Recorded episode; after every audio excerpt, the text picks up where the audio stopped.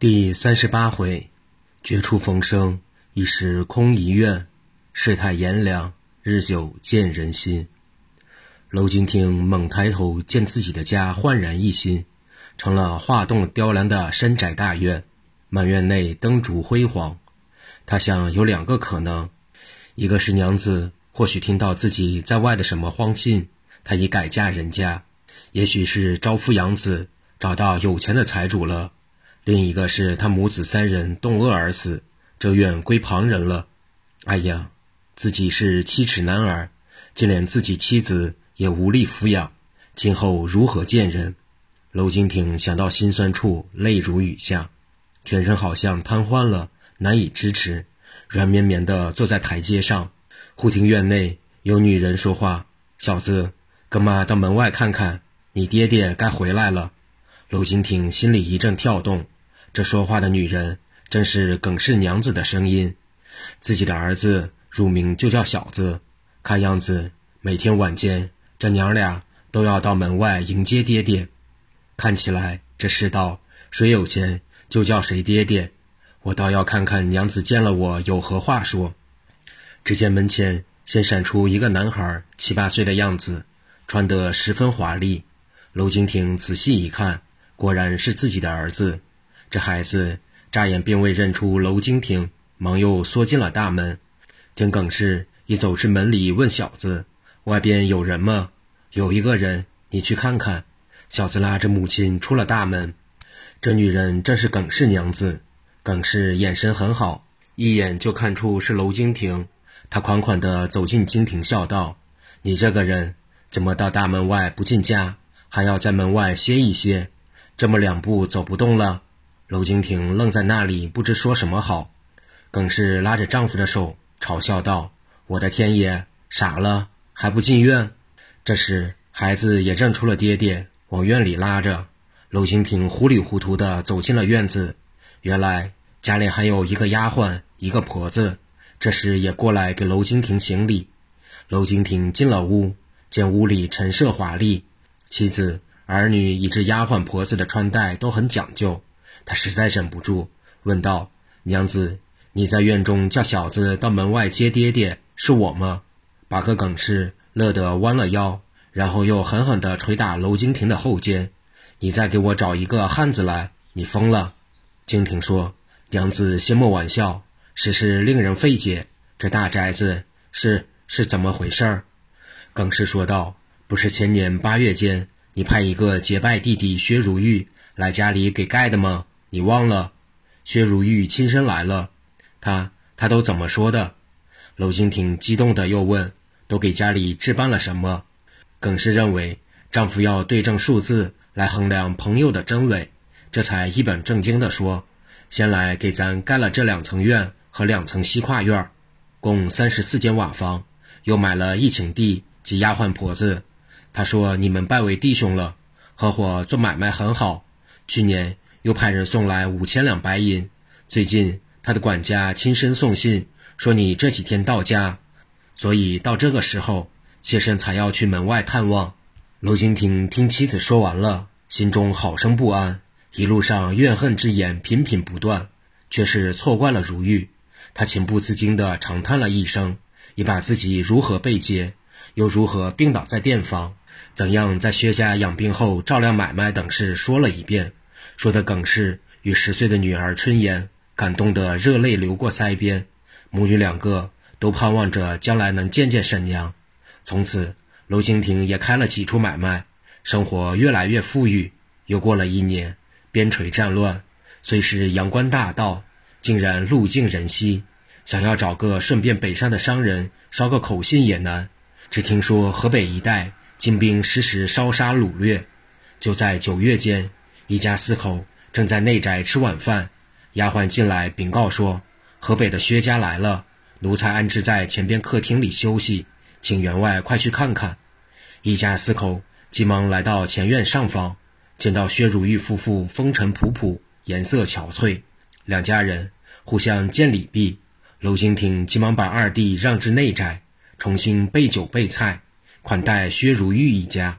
娄金亭又吩咐婆子。去收拾西跨院，将薛家带来的行李包裹搬进跨院去。吕氏娘子，吕氏娘子第二胎也是个男孩，也一岁多了。一家四口住进了西跨院。薛如玉一家怎么来到安徽寿阳？原来薛如玉的家骤然生变，被金兵抢掠一空。凡是买卖铺户，金兵能拿走的拿走，房子不能拿，也一把火烧毁。如玉夫妇只收拾了一点零碎物件逃了出来。逃出后，流浪了一个时期，才想起到义兄这里来。在饭前，薛如玉把一切情况说与娄金亭夫妇，更是着实对弟妹和两个孩子心疼了。他一边揽过孩子，一边说：“我的好乖乖，以后在娘这里。”再也不至于吃苦头了。说着流下泪来。饭后，娄金挺夫妇将四口人送到跨院，又聊了许久。有丫鬟送过茶水，才各自归宿。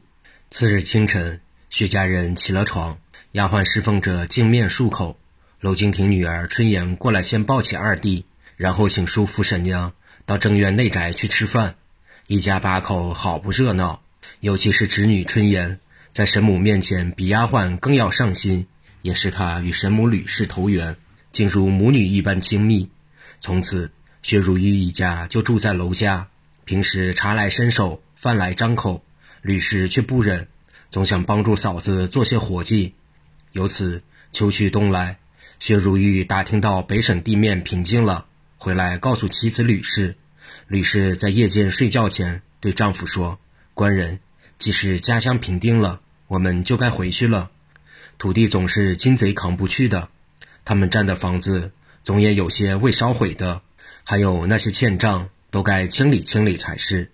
薛如玉说：“娘子说的是，不过你还是对大哥有些信不过。当初依你就不想来，以为见不齐，就会由亲近变为陌生。现在看怎么样？咱对大哥总是有过情，不是亲兄弟，也情同手足啊。”如今可以说待咱不错，你见识短呢。亲戚远来相，吕氏笑道：“你说我见识短，我倒希望你往长远看。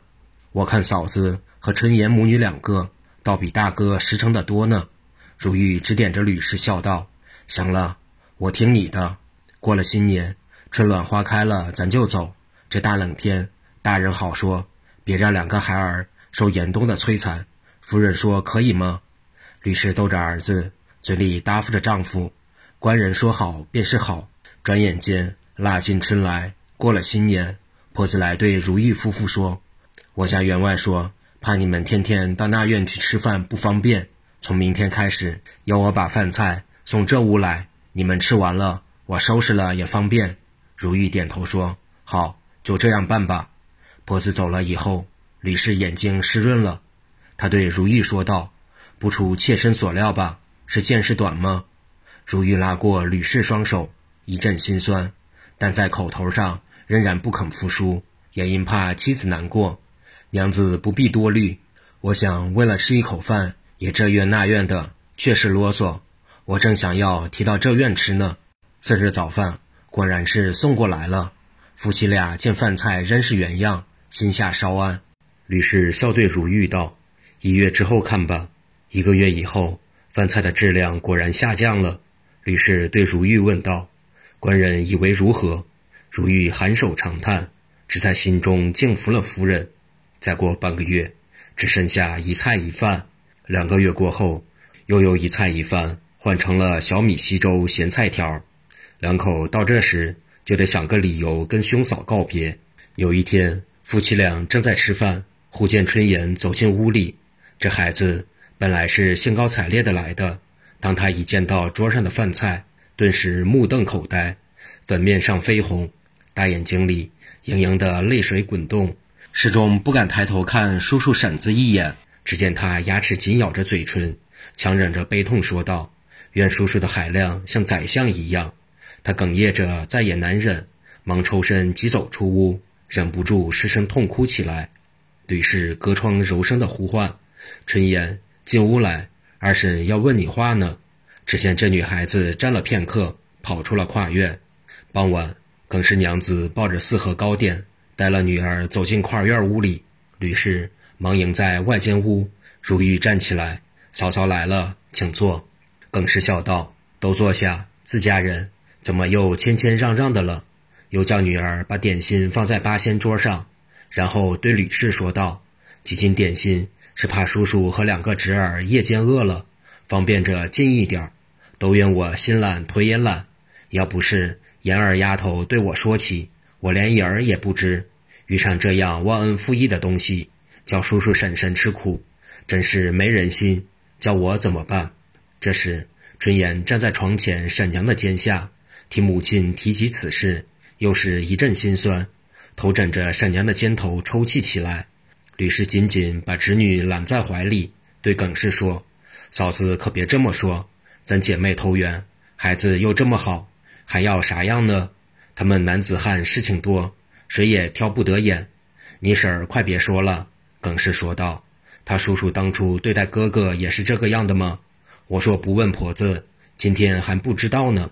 耿氏用手帕擦擦眼睛，又说：“明天是那个冤家的生日，早晨我来请叔叔婶婶到那院。以后有什么事情跟我说，你们可不能往心里去啊。”耿氏又说几句家常，退回内宅不提。春言一直陪神母到晚饭时，看看饭菜比中午好多了，这才放心回到内宅去了。次日早起。耿氏亲请叔叔婶婶过去。这天当真是娄金挺生日，他刚刚三十一二岁就要办寿，却也请了两桌亲友，由如玉夫妇作为陪客。开饭时共是两桌，男一桌在东间屋，女一桌在西间屋。调开桌椅，罗列杯盘，大家推杯换盏。酒过三巡以后，开始划拳行令。酒在半酣之际，薛如玉无意之中。谈到淮南这个地方，他向一位老私塾先生说：“这里三冬季节也是落雪极化，看不到我们家乡的雪景。”娄京亭竟趁机抢过了话头，说：“淮南气温难存雪。”薛如玉看出是大哥故意抢话刺人。雪与雪虽字不同而音同，那位私塾先生也听得明白，暗暗点了点头。薛如玉倒也佩服大哥这一逐客令。他又吃了三五杯酒，遂说道：“大哥，小弟来此半载有余，一家老少全感兄嫂的厚待，而今思念故土，准备明日告辞。不知哥哥还有什么叮嘱没有？”娄金亭沉思片刻，说道：“哥哥的家就是兄弟的家，想来就来，想走也留不住。思家乡念故土，乃是人之常情。兄弟后天再走，算是哥哥强留一日。”怎么也不能驳了面子吧？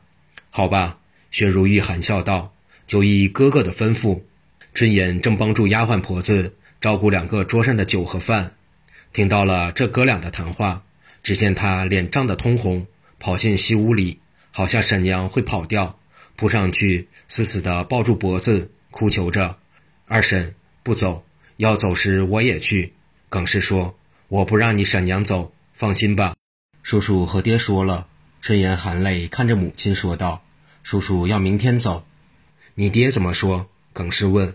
“爹叫叔叔后天走。”耿氏听女儿说到这里，情不自禁的一双筷子落到了地上，眼泪刷刷的流出来。“我怎么这个命啊？”这句话是说自己没嫁个有良心的丈夫。这屋里一哭，娄京平当然要过来劝。吕氏向耿氏说道：“嫂嫂千万不可发作，要留下他们兄弟。”今后的见面余地，听我的。耿氏真想要当着众亲友面前质问质问这忘恩负义的丈夫。吕氏这几句话却起了作用。这时，娄京亭、薛如玉都走进西屋。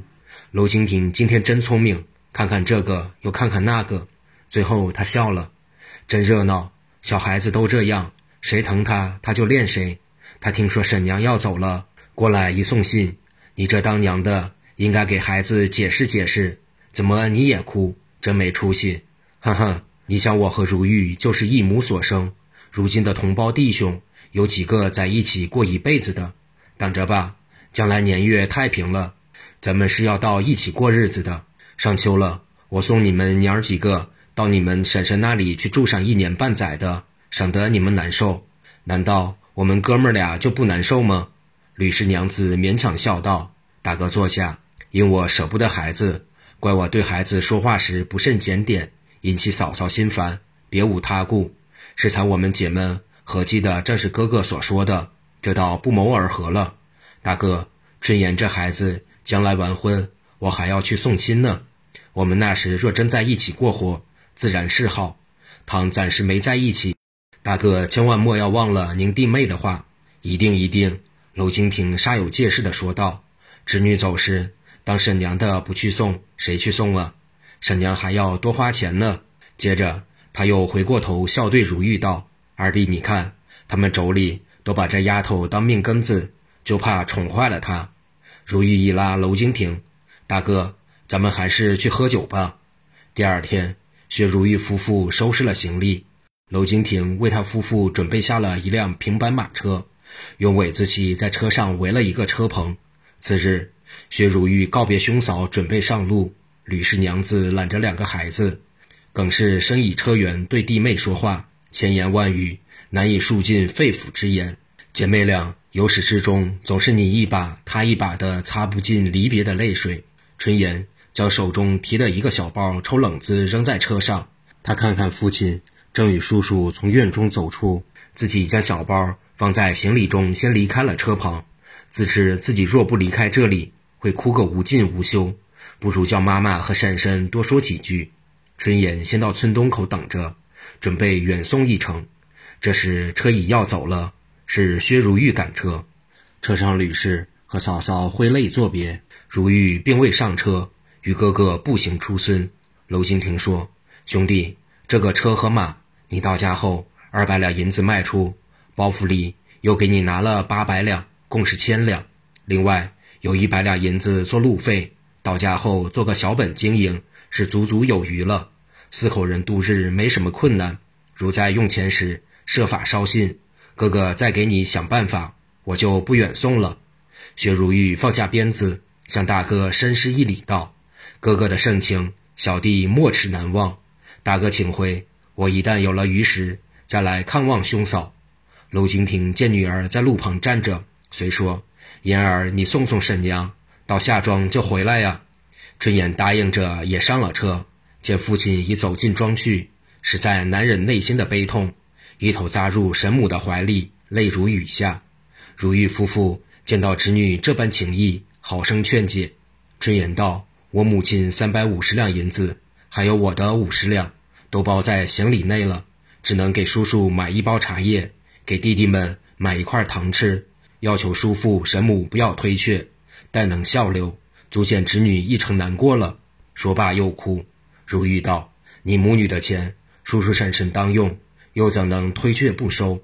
吕氏亲为春言拭泪，说道：“好闺女，回去劝慰你母，转过年来或接你们到北方看看，或去婶娘来探望你们。”经过如玉夫妇几次催促，春言忍痛拜别了叔婶。下了车，一直站在路旁，见不到车影，才回家去。欲知后事，下回分解。